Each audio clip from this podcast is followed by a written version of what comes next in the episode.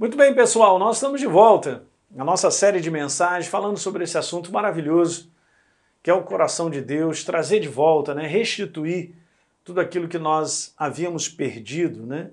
O processo de Deus é de construção, é de restauração.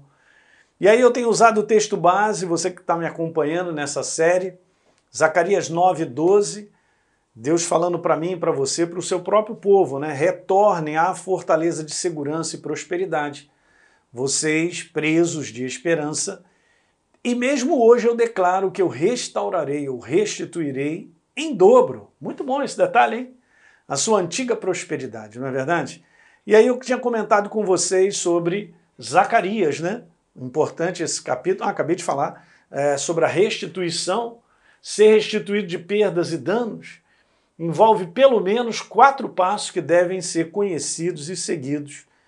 E esse é o primeiro passo deles, né? Vamos lá? Está escrito aí: abrir os olhos para a possibilidade de estar vivendo com perdas. Fiz o seguinte comentário sobre essa questão aí.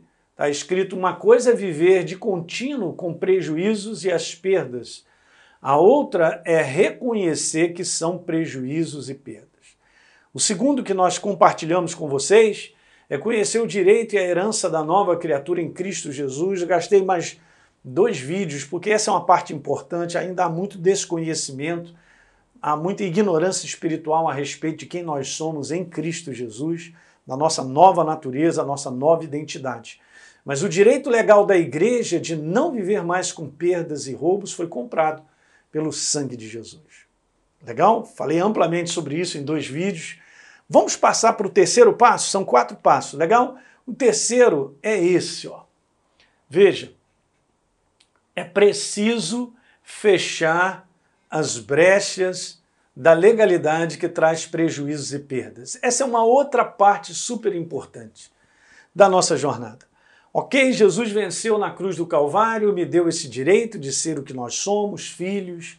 Eu tenho agora um direito legal, né? eu tenho uma herança, Maravilha! Nós temos agora, pela nossa nova natureza, uma autoridade. Não pertenço mais às trevas, mas tem algo super importante que a palavra pede de mim e de você é para que a gente não abra a porta para a malignidade. Né? Fechar essa brecha. A gente vai ver algumas coisas aqui que são importantes. Lembrando de uma passagem lá no Velho Testamento, muito maravilhosa, de Josué, capítulo 7, verso 11 Está escrito assim que Deus não deu vitória ao seu povo num combate, numa, numa batalha, justamente ele abriu a boca para dizer: olha, Israel pecou. Vocês quebraram a minha aliança, aquilo que eu lhes havia ordenado, pois tomaram das coisas condenadas, furtaram, mentiram e até debaixo da bagagem o puseram. Caramba, isso foi uma surpresa para Josué. Porque ele foi fazer um combate numa cidade pequena e achou que ia vencer mole. E não venceram. Ele foi buscar a Deus para saber o que está acontecendo. Na verdade, é isso que Deus está dizendo. Olha, vocês abriram brecha. Vocês deram oportunidade para o maligno, porque uma ordem tinha, tinha sido dada da minha parte, de que vocês não iam tomar nada daquela cidade.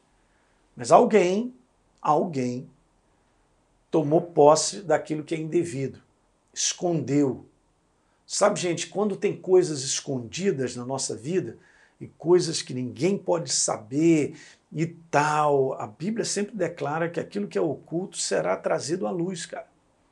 E eu quero te falar a força daquilo que é oculto de erro, de transgressões e coisas que nós sabemos que são erradas, mas ninguém sabe.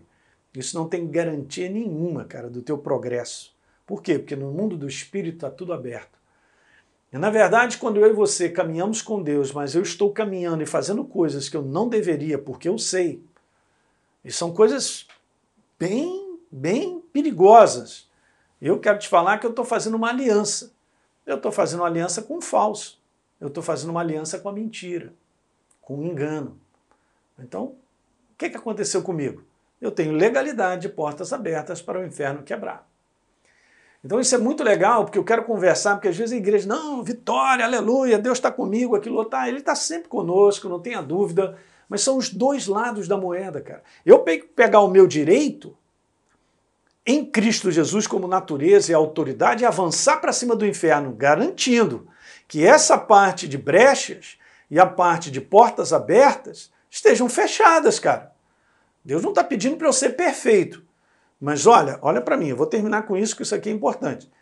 Mas se você tem consciência de que você está num caminho errado, praticando coisas erradas, cara, vamos parar logo. Tem que parar e se arrepender e fechar essa porta, porque senão não vai dar certo. Ok?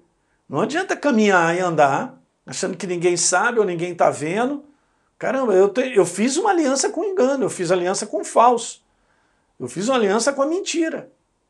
Não funciona. São áreas perigosas áreas de casamento, áreas de relacionamentos conjugais. E nos dias de hoje as portas estão muito abertas e as pessoas estão fazendo práticas indevidas, cara. O adultério está em alta e coisas que não devem acontecer. E eu quero te dizer, se essas portas estão abertas, de nada adianta. Nós vamos viver, pastor, estou entendendo a mensagem e aquilo outro, beleza e tal, ó, legal e tal, mas eu só vivo no prejuízo. Cara, tem alguma coisa errada. Você tem que olhar, você tem que fazer uma análise.